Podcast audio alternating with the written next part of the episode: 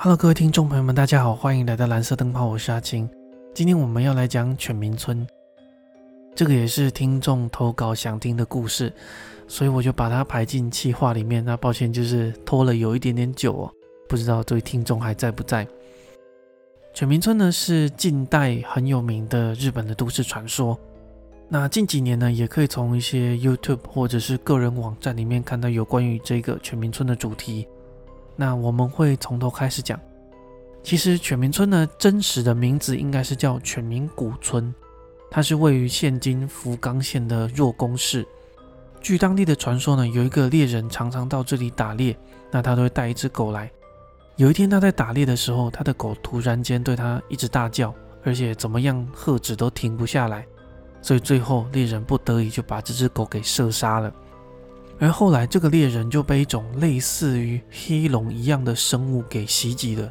这个时候猎人才想到，原来他的狗是为了提醒他有危险，所以在他的狗死后呢，他就把它供奉起来。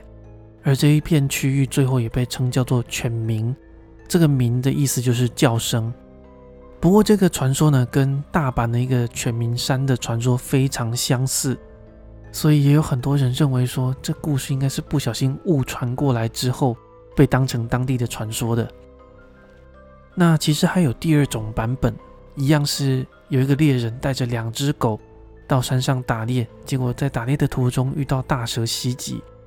这两只狗为了救他们的主人，就跑到村里面，并把村民带过来。带过来的时候呢，这只大蛇已经把猎人给吃掉了。而这个村民跟两只狗就把这只大蛇给杀掉，并且从大蛇的腹中把猎人给救了出来。但是救出来的时候，这个猎人已经没有呼吸了。这两只狗看到主人之后呢，就很悲伤的往天空大叫了一声，然后这两只狗也跟着断气了。后来村民为了纪念他们，就把两只狗跟猎人埋在一起，并用石头为他们建造了一座坟墓。后来的人就称这个地方叫做犬鸣。那这个名一样是叫声的意思。第二种说法应该是比较靠谱的，因为在这个区域山里的某个地方还留着当时候村民为他搭的石冢，只是现在日本政府把这一片区域都封起来了，所以一般人进不去，也无从去考证到底这些传说的真实性。时间到了一六二零年代，福冈藩派了蛮多人到这边去种树，就开发森林资源。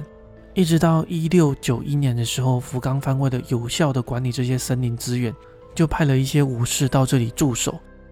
由于他们驻守的地方是一个山谷的地形，所以他们就叫这个地方叫犬鸣谷村。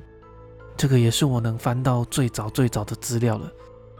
随着时间到了一九八六年，福冈县的居民实在是越来越多，用水量也激增，所以呢，他们就决定要盖一个水坝。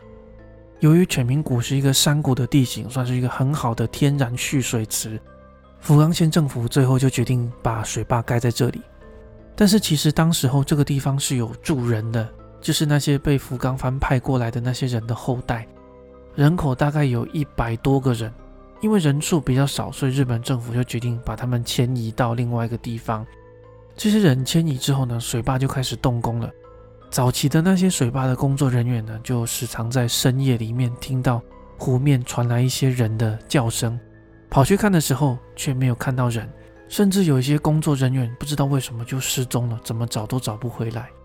所以后来也出现了一些谣言，说这些人在迁移的时候，并没有把他们的墓地全部迁走，之后又在原来的地方直接建立水坝，就把这些坟墓都埋在了水下面。再到后来，谣言越传越多。有不少人声称，他们看到有其他人站在水坝的桥上往下跳，但是很奇怪的是呢，并没有在水坝里面找到任何的尸体，而且我也没有找到类似的资料，所以我怀疑这些人可能是幻觉，不然就是他们看到的根本就不是人。OK，那重点终于来了，真正让这个地方变得很有名的是一个事件，这个事件发生在一九八八年的十二月七号，那一天呢，有一个二十岁的男子。我们这里把它简称为 A，不过网络上有他的真实姓名，如果你想要找的话，可以找得到。这个男子 A 呢，他是在附近的一家铁工厂上班。当天他下班的时候，就开着他的白色小客车准备回家。在回家的路上遇到了红绿灯，就停下来。这时候呢，有两个青少年就走过来跟他搭话。这两名青少年呢，其实这一名男子 A 也是认识的。这两个人呢，就跟他表示说：“哎，他们要载一个女生回家，那为了帅一点嘛，就跟你借个车子。”但是男子 A 也知道这两名青少年平常的品性就不太好，很容易会惹事，所以男子 A 就拒绝了他们。没想到的是，这两名男子就很生气，他们就叫了三名同伙过来，一起把他拖下车子之后，对他施以暴力。结果这名男子 A 的头部就严重受伤，导致他当场昏迷。这主嫌的五个人眼看事情闹大了，他们本来是想把他丢到附近的水坝。但是呢，又怕这个尸体会浮起来，所以呢，这些人就把他拖到了附近一个废弃的隧道里面，用汽油浇在他的身上，然后点火把他烧掉。根据后来的验尸报告，这名男子 A 他头部受到了钝器很严重的打击，导致他当场昏迷，并且大量失血。但是他当时还是活着的，他真正的死因是被活活烧死的。这个事件闹上新闻之后，震惊了整个日本社会。这些主嫌最后也被判了无期徒刑，而这名男子 A 被烧死的地方，也就是整个都市传说的核心，叫做旧全民隧道。这个隧道是在一九四九年开通的，全长大概一百五十公尺左右。因为这条隧道前后的路非常的曲折，很常发生交通事故。在一九七五年的时候呢，日本政府又开通了一条新的隧道，也叫做全民隧道。为了分辨清楚，所以就把原来的那一条隧道前面加一个旧。在新的隧道开通之后，就马上把它停用了。因为烧杀事件，所以这个旧全民隧道就变得很有名。有些人呢，为了试胆，他们就会跑到这里面去探险，也就出现了关于全民村的都市传说。讲到这里，我们终于要开始讲有关于全民村这个传说的内容了。传说中，当你穿过全民隧道的时候，就会到达一个感觉很破败、很荒凉的村落。这个村落里面的人非常的排外。至于原因有两种说法，第一个原因是说，在江户时代的时候，其实那些到这里的武士都是被迫害的人，这些人被限制在这个地方，领主不允许他们走出这个村子，所以呢，这些人就在里面近亲结婚之后，他们的后代子孙也因此产生了一些性格上的缺陷，变得非常的易怒，而且会攻击外来的人。也有另外一种说法说，这个地方其实是当时候的一个隔离区。因为福冈藩出现了一些很可怕的传染病，所以领主把他们隔离在这个村落，不准他们出来。结果他们的后代就变得非常的排外，而后来的明治天皇的政府也对他们不闻不问。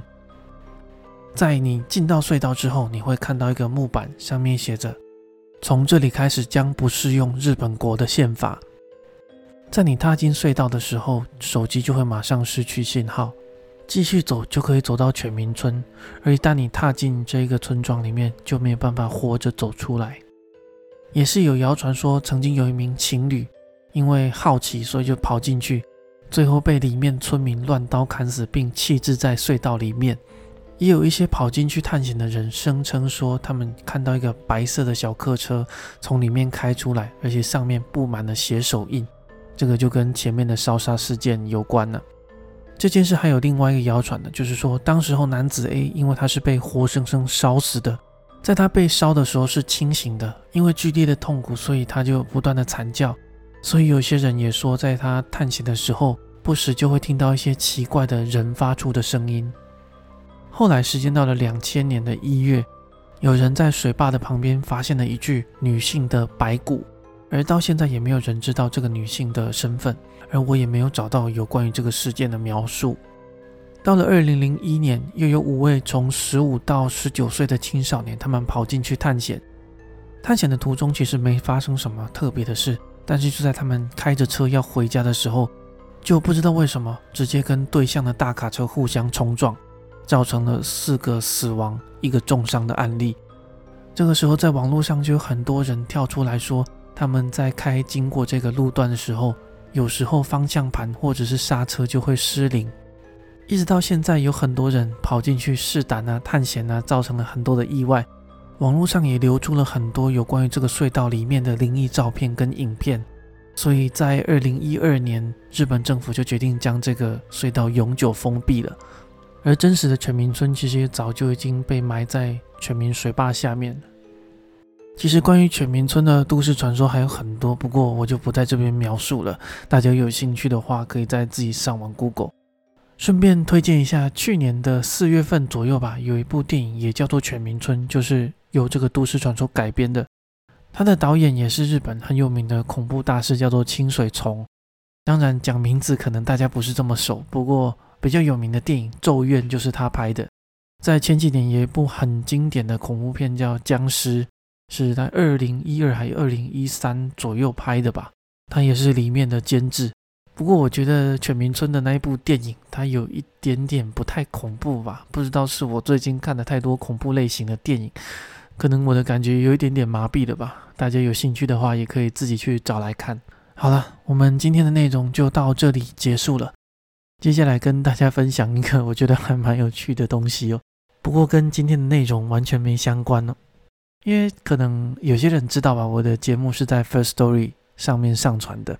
那他每个礼拜都会寄一封信给我，告诉我这个礼拜节目的表现内容，大概就是下载数增加多少啊，赞助数啊，还有你节目上传的总长度是怎样。而且每个礼拜都会有一点点不一样。那这个礼拜内容真的是让我笑到不能自己，我就读给大家听。他说：“统神据传兼差打工的辛酸画面长达八秒。”本周你上传了两个节目，总共十三点一三分钟。你在说话的同时，桶神端着火锅跌倒了九十八点五次。反正就跟大家分享一下吧。好了，那我们今天的节目就到这里，感谢大家今天的收听，我们下一集再见。